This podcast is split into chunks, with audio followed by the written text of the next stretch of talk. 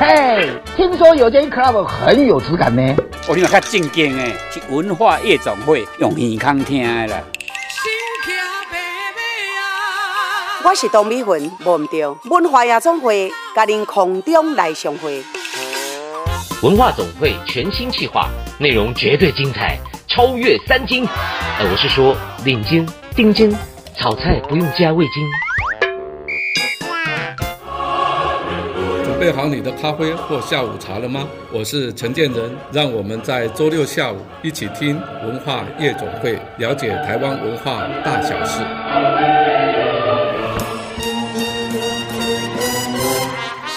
文化夜总会，狼 K 啊，进来哟！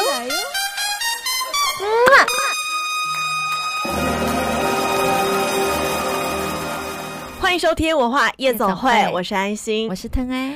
我们今天是二零二一年了耶！我想到就觉得开心。不是上个礼拜我们就已经欢庆过了吗？但是你又会觉得不一样。终于是二零二一了，oh. 然后已经过一个多礼拜了，开始要开始要往更新的一步走了。不过呢，我看了一下我们今天节目的 schedule 啊，嗯、我们虽然已经来到了新的一年，但是我们这一节节目还蛮怀旧的，嗯，蛮怀旧，有点怀旧。就是六七年级生倒是要仔细听一下我们这一节节目，但如果是八九年级生，哎，也当做是认识一个呃不一样的东西，你可以更。更加的贴近，因为他有新的作品哈。那我们现在进第一个单元，文化很有事。嗯，文化很有事，真的很有事。我是周明轩，我们一起来搞事。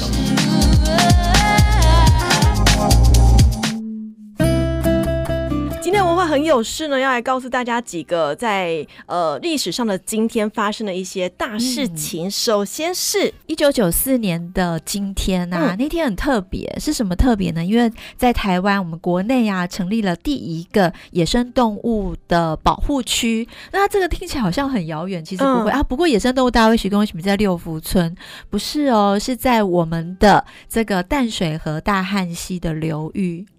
那边要保护什么？我雁鸭，其实往往都会有像西伯利亚来的一些、嗯、一些这个候鸟，它就会因为很冷嘛，它就要到台湾来避冬，然后就会在那边休息。所以在那个呃雁鸭公园那边，其实非常非常多爱鸟人士跟亲子在那边赏鸟的地方。对，还有拍照的人都会喜欢去拍鸟。吼，是是是。再来呢，在二零零七年的时候，一月九号。这个日子可重要了，因为它真的是改变改变我们大家使用手机的习惯了。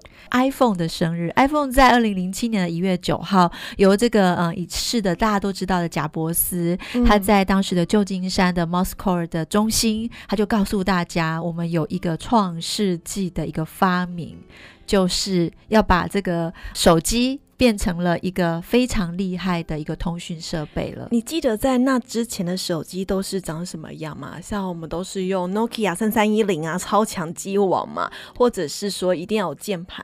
然后后来，呃，有发展到说有智所谓的智慧型手机，但是我都会觉得那叫智障型手机，因为在 iPhone 以前的智慧型手机，它第一它的触控荧幕非常难用。对于我们这种来讲，我就觉得像我都用 PHS，大家什么是叫 PHS？、嗯、现在没有人 知道。PHS 我那时候是 Makio 代言，超红的，我就觉得 PHS 最好用的就是 PHS，、嗯、所以我觉得那个都是比较性。不过有了 iPhone 之后，大家好像都回不去了。你看、啊、以前我们要去旅行的时候，我们就要准备这个地图、旅游书，嗯嗯、要做功课、嗯、啊，我要带相机，对，然后啊，我一个人旅行，我就要带着音乐，我就带着我们之前说过的 Sony 的 Walkman，、嗯、或者是呃，好了，比较 fancy。的就是 iPad 的那个随身听哦，就是苹果的那个 iPad 的那个音乐 MP 三，对 MP 三。可是呢，当有了 iPhone 之后，我刚刚讲的所有的东西，它都可以不需要了，嗯，全部集合在一起。对啊，现在的人，你看所有的东西都可以用一只手机就可以可以解决所有的事情。哎，我你我有看查到一个故事啊，当时 iPhone 就是还没有研发出来的时候，就正准备要发表，然后史蒂芬贾伯斯他就有下统领，就说。不准有任何员工把 iPhone 包括它的外形，包括它的内建的功能外泄，不然一律开除。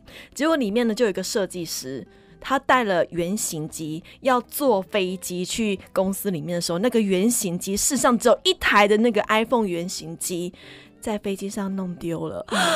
吓死他了，怎么办呢？赶快打电话回航空公司啊！所以有没有捡到一个，而且他也不能讲的很仔细。他说我不能，我不能说我丢的是一个手机，是一个 iPhone，我要讲的很笼统，它是一个长方形的，然后白色的，然后是一个金属的什么东西。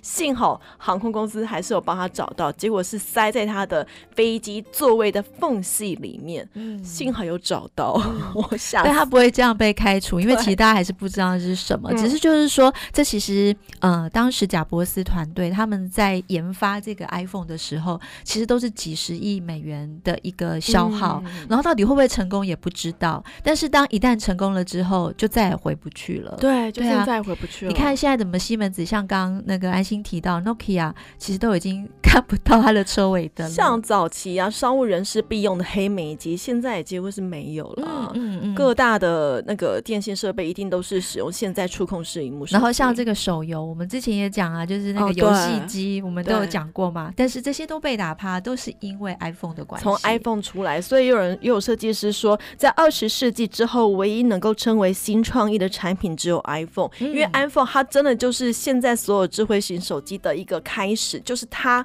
开始带动后续这么多手机的风潮，就是从 iPhone 开始。然后他们 iPhone 里面的人还说，其实当年的 iPhone 三呢，在他们看起来还是一个很不成熟的产品。对啊。还说这个这个可以吗？这个会卖？但是不得了，当时那个三点五寸的荧幕一出来，震惊全世界啊！一直到现在，它还是在手机市场上面占有非常霸主的一个地位存在。这就是 iPhone，它是在二零零七年一月九号第一代的 iPhone 问世。这是今天的文化很有事。今晚要来点名人坐台，好啊，所以今天是晚上来坐台。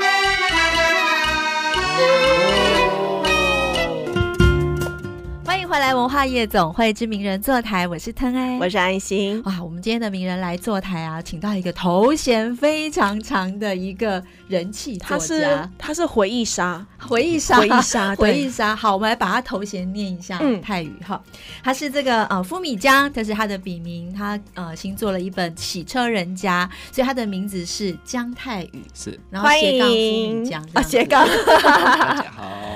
泰语就是夫米江，以前是在六七年级生来讲，在当时还有 PTT 的时代，网络小说时代，是一个超级厉害的言情小说的作家，每本书出来几乎都是秒杀，然后爆红，出版包一刷、二刷、几刷了，这么厉害哟！对，好，在金石堂啊，在成品，其实都是排行榜的销售好几期的冠军吗？呃，其实哦，我一直没有拿过第一名，有永远都是第二名。但是我那个时候的战绩是连续二十几周的第二名，因为那时候第一名是哈利波特啊，太强了，J.K. 罗琳。对，哎，那个泰语在讲这个话的时候，嗯、第一名是哈利波特，他有偷笑，觉得 你看台湾第一，对呀、啊，对。但是我后来就有写遗书，就是让我的那个。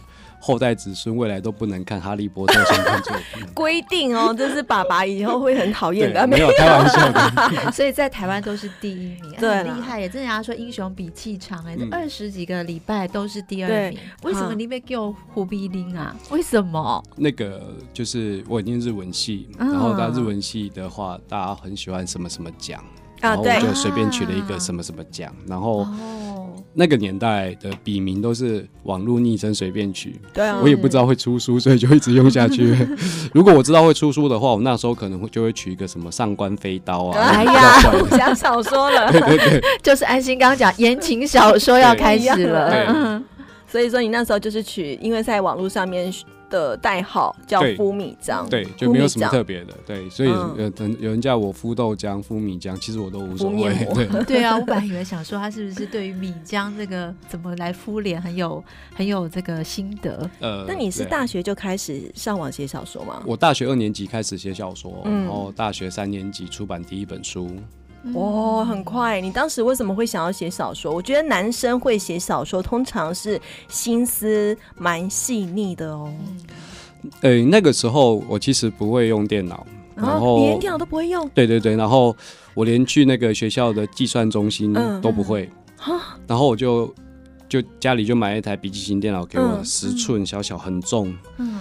然后就开始学打字，然后那时候最红的就是 BBS 站，对，然后就开始学嘛，然后就上上去学，因为 BBS 在那时候班上的事情是在上面联络，不像现在有脸书啊，有 LINE 社团群组这样子，对对对，然后就在上面就看着看着，发现哎有人写小说，我、嗯、就看到一本小说叫做《第一次的亲密接触》，痞子菜，那是我高中的时候看的，嗯、就是我也是小时候看的，嗯、然后就觉得哎小说可以这样写，好有趣哦。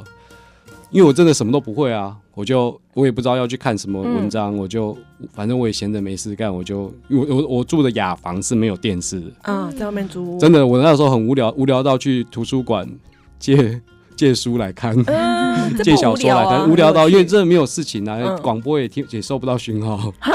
对，你住在哪里啊？对对对，就是收不到，我只好去看书，然后就无聊就写小说，嗯、就想说小说可以这样写，比较轻松的方式，我就试着自己写写看，这样。哦，所以就上网开始写，结果才写个一年，就是出了第一本书《你转身我下楼》。对，那时候就有感觉到有红的感觉吗？诶、欸，现在回想起来，比较遗憾的就是还没有感觉到自己红就已经过气了啊！就是？因为太快了，嗯，太快了，就是我大学的时候就去跟。大学生演讲，然后就是什么事就开始做，啊、然后就跑活动，然后签书会、新书发表会。你那时候还不觉得自己红吗？已经开始跑这么多就没有，就还没有意识到，因为还是念书，哦、然后就毕毕业干嘛的，然后就会奇怪。这一切过，这一切来的太快，嗯、对，就没有意识到了。如果现在再让我回去一次的话，我我我会想耍个大牌。耍个大牌。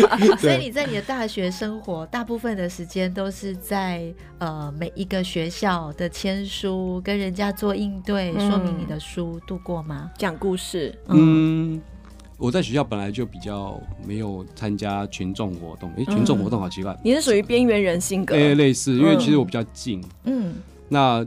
大部分的时间我就在，我后来出书以后就是活动节目，嗯、然后写书，嗯、然后那时候毕业要写毕业论文，嗯，所以其实也都很忙，我也都没有时间在想有的没有的，嗯、但是我就花很多时间，真的很认真在，因为网络时代的写作，你一定要像现在脸书一样，嗯。读者有给你回馈，你要回复他。对，然后我超认真的，嗯，就是会可会跟他们聊天，然后开玩笑这样子。哦，所以你很会经营粉丝哦。以现在的观点来看，那个时候就是单纯的觉得感恩，不不知道经营粉丝。嗯，对，那时候还不理解，想要互动一下。对，那你所有的故事啊、小说啊，是你的亲身经验吗？以前写小说的时候都不是，都不是自己想出来的，想出来就有有办法这么的触动人心。应该是这样说，就是情节都是想象出来的，嗯、那情绪有些时候是真的，因为那时候大学也没有跟着大家去，觉得没有想象中的大学生活，嗯、什么夜，因为你等于出社会了嘛，对不对？对，然后而且就算还没有写书的时候，我也比较静，嗯，然后就会有一些自己的想法。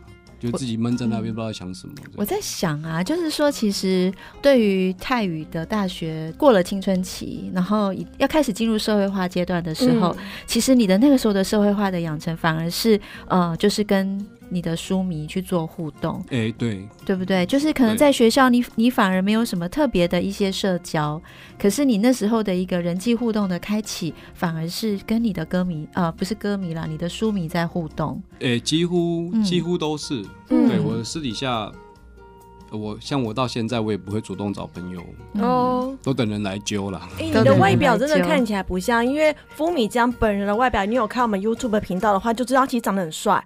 而且他有参加过，以前在大学时期或者是在出书那一段时间，还参加过时尚秀的，嗯、是这么厉害的一个人。你还是 model 哎、欸？对，还是个 model。嗯，因为那就是好玩，我觉得人生要体验一下，不然我一般都现在我都已经拒绝了。嗯，那时候觉得好好玩哦，试试看好了。你那时候最厉害的时候，你大概写书。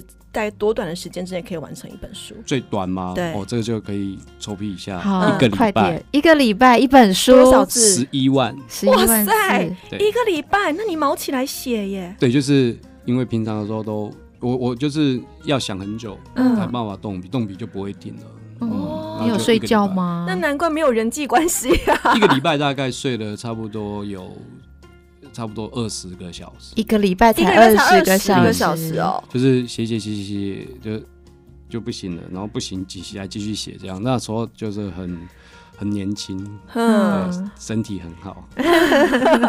那你刚刚说你还没有真正体验到红的感觉，就是过气了。你什么时候感觉到你自己好像有过气了？什么时候？嗯，我从二零零三零四年开始，一直到前年为止，我每年都有去，即便我在洗车，没有当作家，嗯。我都有去参文艺营当导师，嗯、就是联合文学的文艺营。然后前面是大众，呃，前面是网络文学组，后来改成大众文学组，嗯、当十几年的导师。嗯，早几年的时候都是就是整场来找我签名合照的最多。啊，对。到后面有一次，就是他突然间要所有的老师坐着，让那个学学员来签名。嗯，我大概只签了五个吧，我就坐在那边发呆。然后旁边有一个导师，就是他我同学，我不好意思讲他的名字。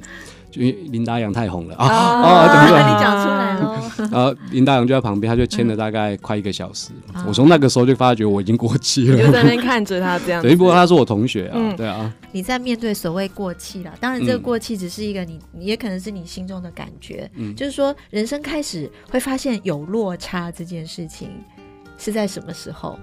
其实真正感觉有落差哦，对，好难好难，因为它它不是一个断点，嗯。它就是慢慢的，就像那个。水滴那个墨汁滴到水缸里面，那就慢慢慢慢的，你就变成这样子了，你就变成一个奇怪的形状、奇怪的颜色。这么说吧，刚刚我们不是说风米浆后来也消失了十年吗？毕竟它在我大学、高中年代，它真的是很红。你在你进到书店前面的书，一定会有它的一本存在。那后来为什么会不见了？还有海报，你看好好在意。对，可是后来为什么它从书店里面消失呢？主要是因为呃，风米浆。生病了，对，其实就是我刚刚讲的，一个礼拜写一本书，嗯，然后那时候又要写毕业论文，嗯、又要毕业考，嗯，又要上节目，要演讲。那个时候很多书的节目，现在很少，就是觉得自己很年轻，体力很好，操劳过度了，嗯，然后就眼睛就挂了。然后我去看医生的时候，因为还没有当兵，医生都是一副你这个要当兵的。你这个哦，他以为你是要来骗免，但没有，我真的很不舒服，因为我的病叫做眼球震颤。你的眼睛是怎么了？对，它是一种先天性的疾病，我也是后来才知道。我小时候只是会突然间眼球这样，哎、欸，就视线这样抖一下，我觉得很好玩。视线抖一下，对，就突然间这样晃一下，嗯、像地震。嗯，小时候就没有什么感觉，然后可能变成作家之后，用眼有点过度，嗯、然后就开始很不舒服，然后看不见，然后头晕，因为视力单边衰退很严重，然后后来。真正确诊之后，发现它叫眼球震颤，是一种视神经不正常放电导致睫状肌麻痹。哦，你都背起来？对，呃，对，因为我其实 因为因因为大家会一直问，他又要一直讲，我要先记得，然后才能跟人家解释，因为太少见了。然后因为睫状肌麻痹，所以瞳孔就没有办法自然的随着光线，对对对对对。然后再加上他因为眼肌痉挛，所以。就是视力会大幅衰退，就变成弱视。哦，所以那时候已经是看不太到东西了吗？诶、欸，那个时候也没有什么看或看不到，因为整个世界就是在晃。你几岁？现在吗？那时候，那个时候二十四岁。我那还很年轻啊，大学刚毕业耶。对啊，就是差不多要学校毕业的时候。这样的一个症状是可治疗的吗？对于病理来讲，就是说。那它的治疗程度会会帮助你怎么样去优化，或是说去适应你的生活？因为它会不正常放电嘛。如果大家有看频道的话，看到我眼睛有没有它一直在放电？有有，我也感觉到被电到了，对，有。因为它会不正常放电，就会痉挛。然后那时候的医生是跟我说，在眼球上面打肉毒杆菌，它就不会动吗？还是眼球？眼球，然后要打三针，持续多久不知道，看状看每个人状况。嗯，可是很贵。嗯，因为我是客家人，嗯，勤俭勤俭持家，我就算了。你不要花那个钱，因为很贵耶，打完好像要十几万，我根本不可能负担得起。对对对，所以就算了。而且打眼球听起来很恐怖。对，对，它是可以治疗的。然后后来我还我还进我还进去当兵。哦，你还在还是可以当兵？呃，不行。嗯，但我就进去当兵了，因为在外面，因为我是客家人。哦，你要在外面在外面复检的话，至少要四千块。在里面的话，进去的话，我一个月有四千多块的月薪，然后就自己被验退，难怪可以买房这么的就很强，然后被验退。可是其实比较快了，因为在外面跑流程太慢了。我那时候就比较天真，觉得进去比较快，就进去也就更难过了，因为要出操啊，大太阳，然后就大概第三天我就不行了。不过，身为一个需要大量用用电脑来打字写作的作家，眼球的疾病真的是会非常的伤，所以医生当时也是建议你说不要再写作了。哎、欸，他建议我不要看书，不要书都不要看，不要近距离的，就是看东西。对，他说你可以跟老师讲嘛，嗯、因为那时候我延毕，嗯、然后你可以跟老师讲嘛，老师一定会同意你的。哦，不行。嗯、对你那时候是怎么样？因为他不知道你是作家嘛。不知道，我也不会跟他讲，我不会跟医生讲啊。嗯、但是我就说不行，我没有办法的的状况之下，他就希望我好自为之，他是这样讲，因为就没有办法。完全没有办法，就是去更改这个结果，嗯、因为它是先天性的疾病。但你当时正是如日中天的时候，突然间来了这么一个疾病，你当下怎么样转换自己的心情？完全没办法转换啊！嗯，就那我去演讲的时候，还是会跟同学讲说、嗯、：“OK，我们是需要乐观的。嗯”然后就是。我还会跟他们讲说，我在成功岭去外面复检的时候，医生会叫那个实习医师，我那剃大光头，很直，就是矬矬的。实习医生又高，头发又帅，然后又就虽然戴着口罩，超帅。我想说，把人比下去。对，我在看着他说，为什么他在那边，我在这边？然后那个医生在那边说，你看哦，打灯，你看他眼睛会抖，关掉不会抖。你看哦，这案例很特殊。我还会跟我的就是读者啦，或者是听演讲的学生讲，就是好像很好笑。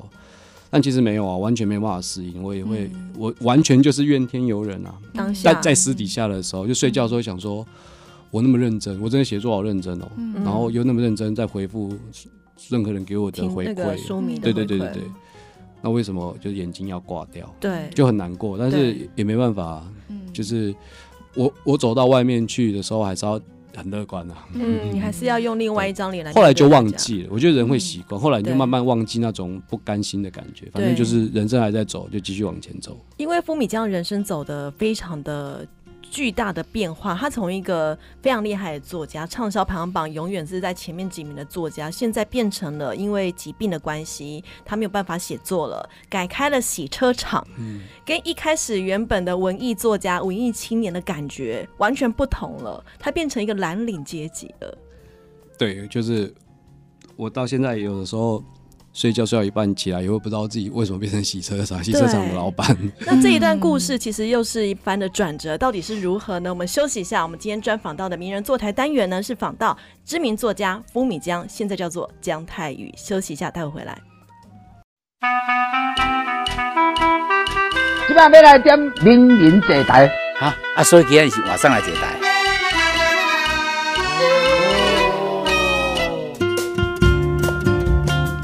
欢迎回来，文化夜总会知名人坐台。我们今天呢，来到的一个非常特别的来宾，他是夫米江江泰宇，嗯、现在是一个，其实我觉得他很厉害啦，他是开设。洗车美容的一个公司的老板，对，上一段节目当中有介绍，风米江是一个非常有名的网络小说作家，他的书是卖到超级好，有没有有多好呢？风米江自己有说，就是他有办法在大学没毕业的时候就自己买了一间房子的那么好，可是后来也因为眼睛的疾病。没有办法再继续写小说了，所以他现在变成了洗车人家，就是他开了一家洗车厂。你是怎么样从一个小说家转换变成一个洗车厂的老板员工？其实到现在都是一样，就是年轻人都会有一个梦想，嗯、然后自己当老板，不要、嗯、呃不要吃人家的头颅。对，那个时候其实也也这样啦，就是我写写作有存了一点钱，然后有。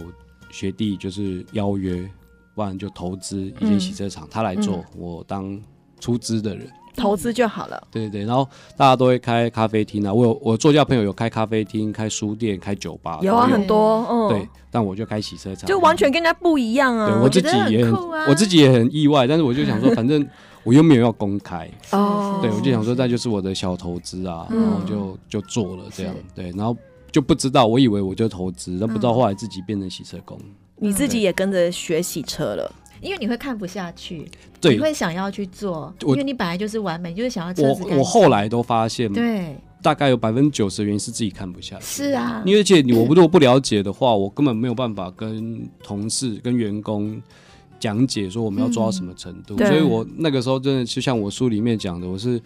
下班了以后，因为爱面子，嗯、下班了以后再自己偷偷开车回来，然后偷偷开铁门，嗯、然后在里面练习。哦，真的、哦？对，真的是这样子。不给员工看到，说我老板是个菜鸟这样。对，就是因为你他会觉得说你好弱，嗯，对啊，那你弱，你就是要私底下人家看不到的时候，就像考试一样啊。因为你要回家偷念书，嗯嗯，我就是这种人，你就是偷念书的人。但你是 本来是打着键盘写着小说的手，后来去拿着呃洗车工具的手，嗯、这样的转换你适应得了吗？适应不了。一开始是怎么样？一开始就是神好火火大，火大，因为太累了。我我没有做过这样，而且我前一阵在那之前身体性没有很好，嗯、然后也没有办法运动。第一次做完一台车。一般我现在来做大概两个半小时到三个小时，一个人就可以搞定了。嗯嗯、美容的话，我那个时候做了快八七个小时八个小时吧。客人，一个人、啊、对，第一台车是我朋友来捧场，嗯，他中午就要，早上就来，然后他等到下午三四点，他就脚一直抖，然后在那边。幸好是朋友。哎呦，真的不熟悉，然后工具在哪里，动线，然后顺序，你就一直重复做，因为你不熟，然后也不知道技术不好不会闪，整个脚都是湿的。啊，可以想象那个紧张程度。隔天就生病了，就真的重感冒，因为你太累，然后抵抗力降低，然后又碰到水，湿气。你完全就是一个艺文体质啊！呃。在那个时候，那个时候完全没有办法接受，嗯、然后会生气啊，会觉得哦，做这那么累，我干嘛做？嗯，可是就是嘴巴都这样讲，但身体就是只要看到就还是会去做，嗯、就一一路就这样一直做，然后你就什么都不知道，就做到现在了。嗯，嗯呃，那段时间也都还没有动笔写字了，几乎没有哎、欸，几乎是没有，你也没办法吗？对，会，但是好累哦，太累了，太累了，每天洗车太辛苦了。对，就是其实不。不，不要说做洗车，今天做做另外任何的正职工作，要找到时间写作，其实都是累的。我认为都是累的哈。嗯、你会不会觉得啊，这是一个一个小契机？因为你自 follow 你的心，你就会想要去写，想要去创造故事。嗯。可是呢，因为你可以专注在技术这件事情的时候，其实转移了你这个眼睛，也缓解了你不舒服的状况，有吗？我我在很后面的时候才发觉，嗯、对，因为原本眼睛的不舒服，它是。共生是，它不会不见。嗯，可是它什么时候不见我也不知道。就是它没有那么频繁的不舒服。我以前都要戴着墨镜在身上，很帅，因为怕太阳。但现在不是，就是慢慢的我忘了戴墨镜，我没有关系。然后大太阳没有关系。嗯，就是它是一个缓慢的进程。然后等到我回过头来，突然回头看的时候，发现，呃，体力的劳动对我来说是一个非常的，不能说它很神圣，但是它是一个很有。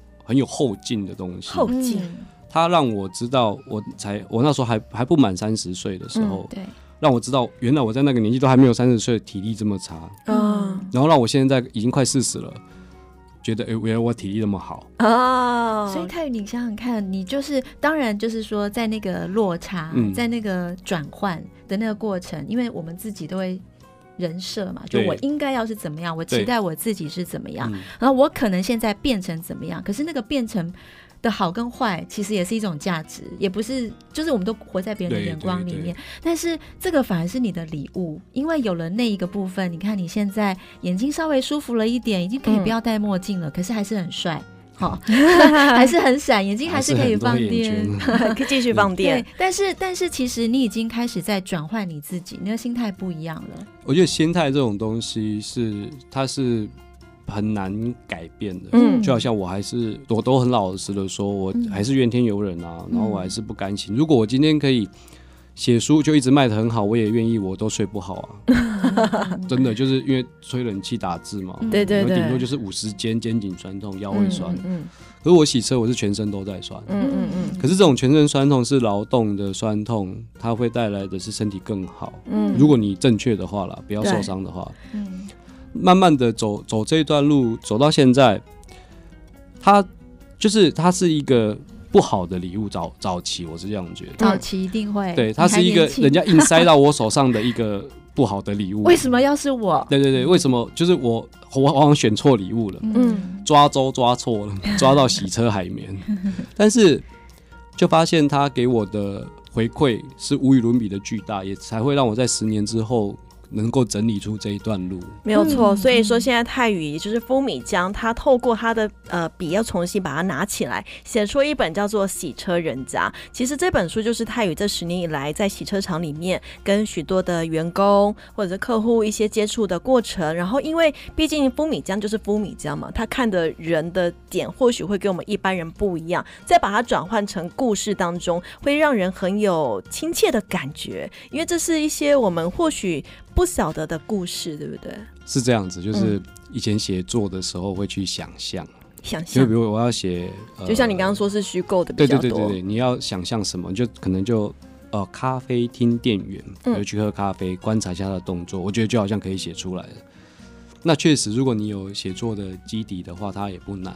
对，但是真正变成他写出来的东西是完全不一样的。嗯，对，完全不一样。那我在，所以我在里面也比较少写自己啦。嗯，我还是希望以一个观察者的样貌去帮这些人的故事说出来。嗯，我觉得，呃，在比赛的后，就是结结果出来之后，就是决选结果出来之后有评审，然后甚至是我的编辑。我身边看过的朋看过初稿的朋友都有说，里面好像还是不够坦诚，不够坦诚，不够诚实，就是避开很多我自己的部分或我家人的部分这样。哦，对，但是那是我可能我下意识还是会保护自己，我还是希望用旁观者的角度叙述这一段洗，因为说不叫洗车的人，要洗车人家，是因为他们都是。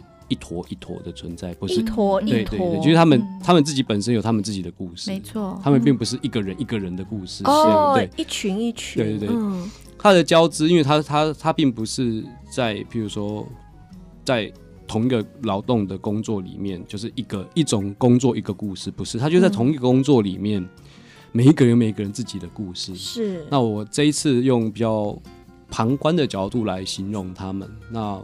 当然，写完之后才会发觉有很多缺点啦。嗯，对啊。可是我听到泰语这么说啊，倒是想问问泰语啊，就是说你喜欢你以前的作品，还是你现在的作品？我会这样问的原因是，嗯。嗯当你观察者的角度的时候，其实会相对客观。嗯，然后当过去在想象的时候，其实也会有某一种情感上投射的主观。嗯，你在这个情感上投射的主观，跟你身为一个观察者，虽然你还是有很多的生气，嗯，可是你可能不愿意去袒露自己。但在写这些人的故事的时候，你你喜欢做哪一种角色？如果我以前啊，我还是会比较保护自己，嗯，因为我实在是很怕写完之后，人家拿着书说，哎、欸，原来你是这样子哦、喔，嗯、原来你那时候在想这个哦、喔，嗯、就是害怕暴露出来，呃，太赤裸裸了。嗯，但是写完了以后，呃，我有感觉到就是。虽然我在旁观，但是我是其中的一份子。我并不是很多人都说啊，你就老板啊，你有什么好 好说自己跟他们很贴近？但没有，其实我很多时候是自己一个人做事。嗯，因为员工来来去去，这一行业很不好找人。你可以分享一下你在洗车这十年以来的故事吗？有没有写在里面的都可以。呃，像我，我最我印象最深刻，为什么我后来把它拉到第一篇？就是我呃前年去年的四月一号去呃。应该说，二零一九年四月一号，他刚公布入选，嗯，年金类哦，台北文学奖，台北文学奖年金类，嗯、然后我就去参加那个纪州安文勋在纪州安办的一个入围者的三个人三个作家的座谈，嗯，我那天就穿，呃、欸，如果有看 YouTube 的朋友，大家看一下，我就穿这样，就是很随很轻松，对，就是、嗯、因为我就我真的就还在洗车，就下午赶快赶过去，然后我就讲了说，我现在有个。同事，他加重抢夺，嗯，五年刚出来，更生，更生人。然后我我当下跟所有的与会的朋友说，我希望我写完，因为有一年的时间，嗯、我希望我写完的时候他还在，嗯哼，但是三个月后他就不在了。哦，流动率好快。对，对他，嗯，当然有很多问题了，因为他有他有用药，然后他的个性也没办法那么快稳定下来。但对我而言，我觉得我尽了全力去帮助他，在我能力范围内，不会太、嗯、不会太像以前一样。以前是作家，都会觉得我有很严重的社会责任跟道德价值。嗯，但我现在知道，你想要帮助是帮助不了的，也许会把自己身边的人都拖进去，嗯、或者是我的店长，他跟了我那么多年，他如果也跟着拖进去的话，就不好了。嗯嗯嗯。所以，呃。因为他就是因为我有这个活动，我有讲到他，所以我把他放到第一篇。嗯、他对我来说，以前会觉得很挫折，现在不会了，嗯，会觉得很可惜。但是听说他现在也过得很好，他也也在工地做事。嗯，对。这一篇在《洗车人家》这本书当中的第一个故事叫做“一猴”哎，嗯，一猴啊，一猴啊，是这样子，呃，就是它是一种三级毒品，对、哦、对，所以我不会用他，他因为他跟我说他就是用这个药，所以我就用这个昵称来讲、嗯、代替他。所以说你现在在洗车的时候，其实老实说啊，你接触到的人跟你当时在写小说的时候势必是。完完全全的不同。对，那你有因为这样的不同，你得到了什么吗？因为我就是出道很早，嗯，所以我大学的时候就会遇到像比如主持人，然后学校的教授，书店的老板，对，就是执行长这样子，所以就永远都像小朋友一样，嗯嗯，就说哦，谢谢你好这样子。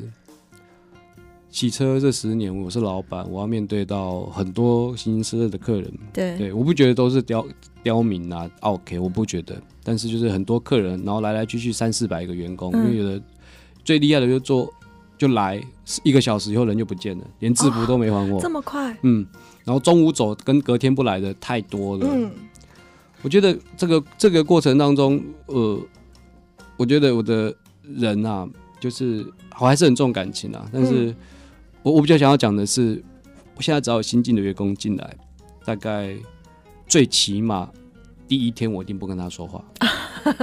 为什么？真不说话，我就是店长会介绍说那是老板，我就点头，然后就不跟他讲话。嗯，做事就做事，我不用做事，我就在那边看，我都不跟他讲话。原因是什么？他搞不好等下就走了。OK。搞不好明天就走了。OK。我如果跟他讲话，然后他走掉，我会很难过。所以这些人真的跟你所以前接触到早期接触到完全不同，完全不同，因为以前就是。我以前连住在社区里面，人家看到都是哎、欸，那个哥哥是作家，那就好开心哦、喔。嗯、现在不会了。会不会或许他们的故事，也就是让你写出这一本书里面的一些契机？其实他们的故事也很值得大家所知道，所以你把它写出来了。嗯，所有汽车售后服务市场里面，洗车场大概是最不好找人，流动率最大，可是也最多人要做，不知道为什么。但是他来了就走，来了就走。这些工作的这些人。跟我以前碰到的是完全不同的，因为你很难想象，就是像我里面有一个五十几岁的来我这边工作，叫老张。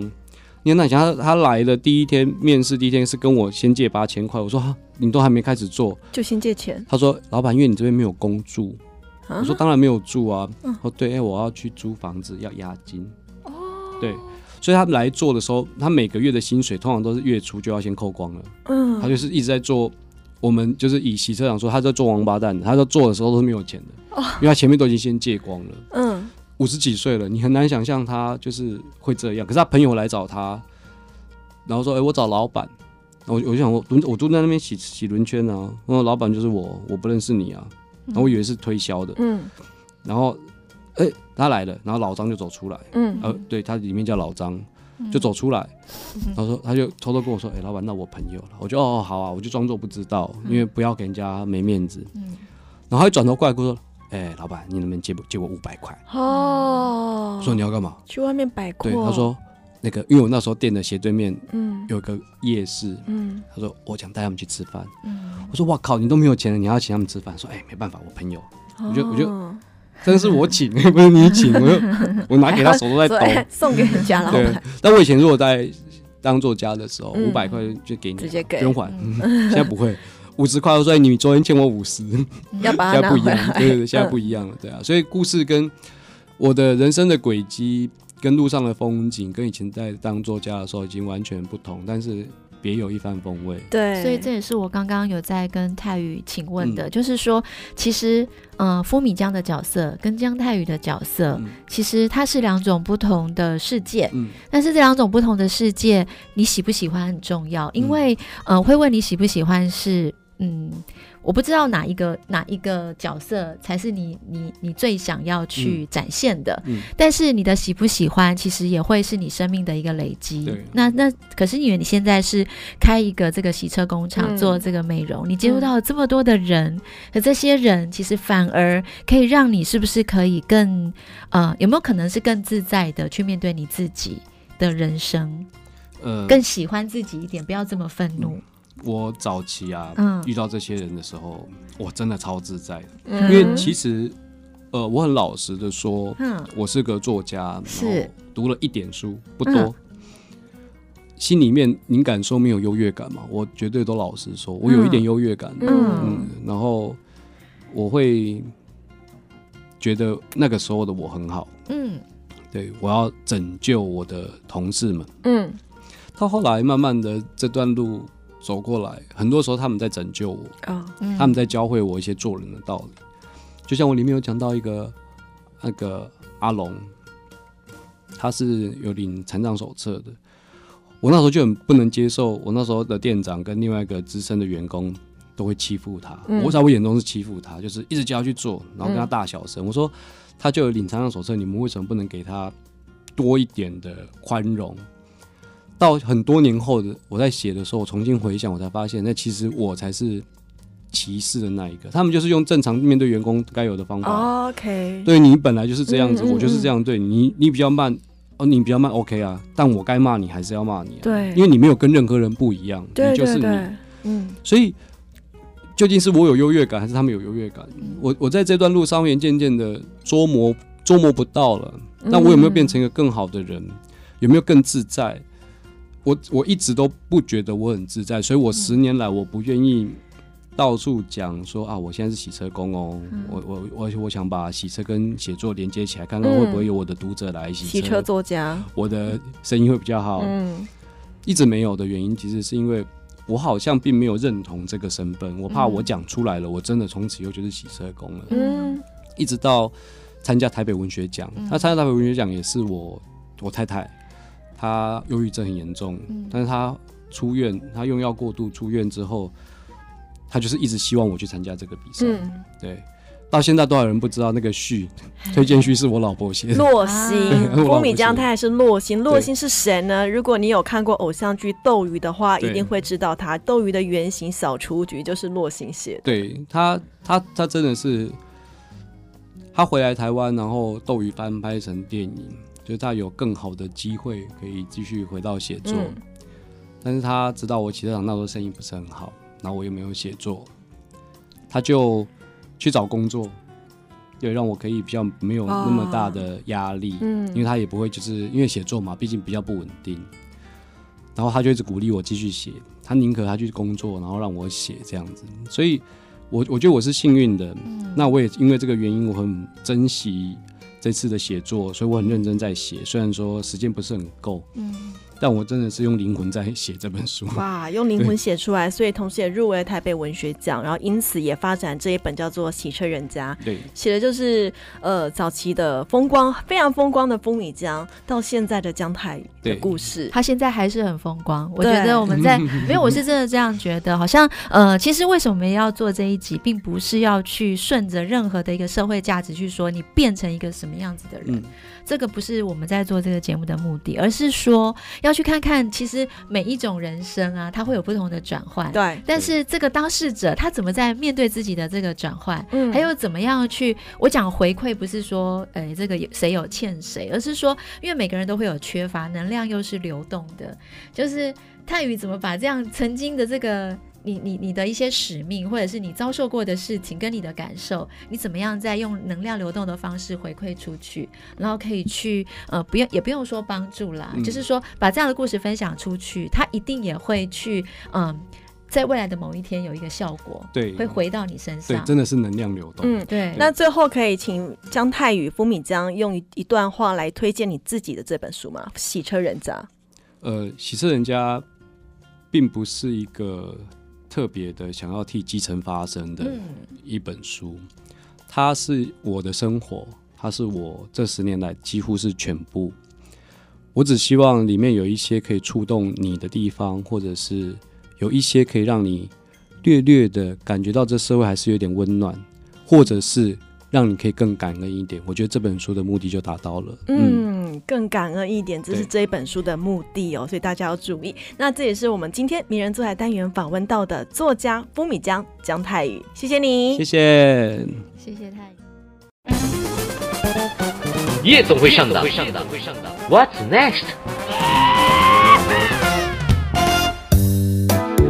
到文化夜总会，我是安心，我是腾爱。今天夜总会上档的第一个展览，要推荐给大家一个很神秘的画家。嗯，他是 Banksy。嗯、Banksy 是谁呢？他刚如安心刚刚所讲，他是一个非常神秘，你不知道他长什么样子。然后他对他的作品，他常常就是呃呼之在前，好像觉得他在作画了，可是他一下又不见，你找不到他。比较有名的就是一个拍卖会场上，他把他的作品，那个作品呢，就是一个。呃，黑白色的一个小女孩，嗯、她看着她的手，就看着她的个气球飞走，红色的气球飞走。然后当时在这个很有名的拍卖会场上，就被一个买家买走了。他宣布就是在那个锤子啊，宣布落锤，说买掉了。这个时候呢，他、嗯、的一个隐形的一个机制启动，就是那个作品就往下就进入了碎纸机，它没有搅碎，它是变成长条形的，就到一半，然后在那个拍卖会场上。他就这样子惊叹、哗然，然后还。意会不过来，到底发生了什么事情？嗯、然后就在这个时候，Banksy 他就在他的 IG po 文了，po 文了，就 going going going，就说继续吧，继续吧，加油加油这种之类的。他是故意的，Banksy 他是一个非常有名的街头的呃英国的涂鸦画家，他什么时候作品会出现在你家附近都是有可能的哦，你没有办法预测。然后那个作品刚刚讲的气球女孩的作品啊，真的是很震惊。其实据说他本来是要全部把它弄碎的，但是是机关出了一点问题，所以卡在一半。不过这个也是一个很有趣的策略啦，嗯、因为他本来就不喜欢这种，因为商业的感觉，他不喜欢商业，他也不认为作品应该要做这样的处理。嗯，我有 follow 他的 IG，我就发现他的他真的是不定期更新，然后会用他当一他发布的时候，立刻新闻媒体一定跟进。那曾经有一次是他把一个呃一个我忘了是在哪一个国家，他的画就涂在人家围墙上面。那你也知道他的画都是价值连城的。那个屋主一早起来，当然是非常高兴啊！怎么突然出现一个这么有名的画家在我家围墙上作画？但是高兴完之后又苦恼了，因为要开始保护那些画。那又是一笔功啊，所以最后好像是捐赠给请政府或者是艺文团体来帮忙，他才有办法解脱那个屋主。呃，他这一次的展览是在我们那个台湾的中正纪念堂啦。嗯、我其实，在看他一些相关作品的时候，我也在反思，就是说他如果知道啊，他的这个作品是在台湾的中正纪念堂还没有经过转型正义的一个建筑物展出的时候，不晓得他会有什么样的感觉，因为他自己本身就是一个呃非常反威权，嗯、然后也反战，对。然后其实对于这个弱势都是非常关心的一个，你可以说他是涂鸦大师，嗯、可以说他是艺术师，他其实也拍电影。嗯，那刚刚安心有提到他恶搞很多事情，他其实也恶搞过。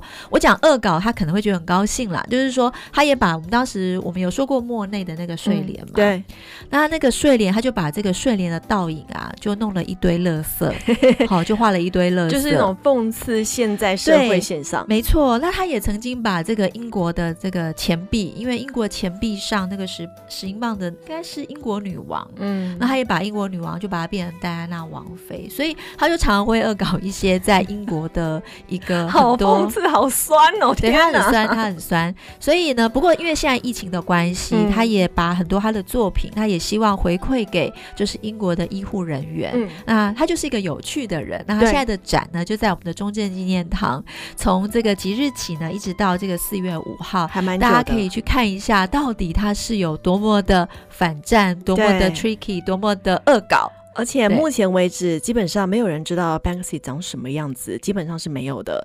如果去看展，搞不好他会出现在你旁边哦。我不知道，他会生气吧？在中正纪念堂。哦，对，没有转型正义。那第二个呢，是跟原住民族有关的活动，叫做听歌的表情。嗯听歌的表情的这个原住民生活歌谣特展呢，它现在是在这个花莲台湾原住民族的文化馆。嗯，那为什么要特别讲这个展呢？其实这个展啊，它是这个呃花东地区的七个博物馆它做的一个联展，它是叫做呃它它的这个联展其实是有七个场馆，它叫七步走。嗯，哦，然后找东西，好，七步走就是七个场馆，找东西东部，然后 C。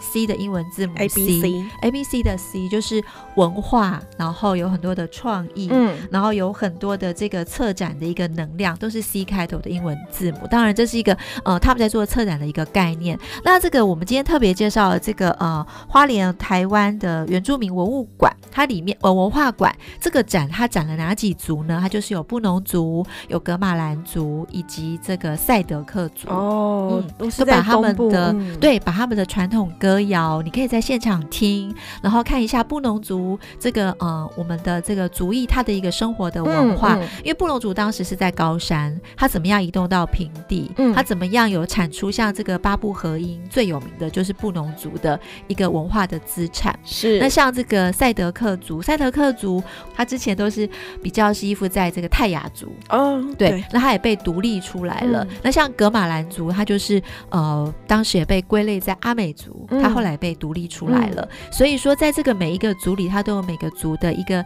音乐、它的脉络、它的文化。那在这个馆都可以看得到。对，你可以去听听看，去了解看。就像金曲奖得主阿豹说的，你听一次不喜欢。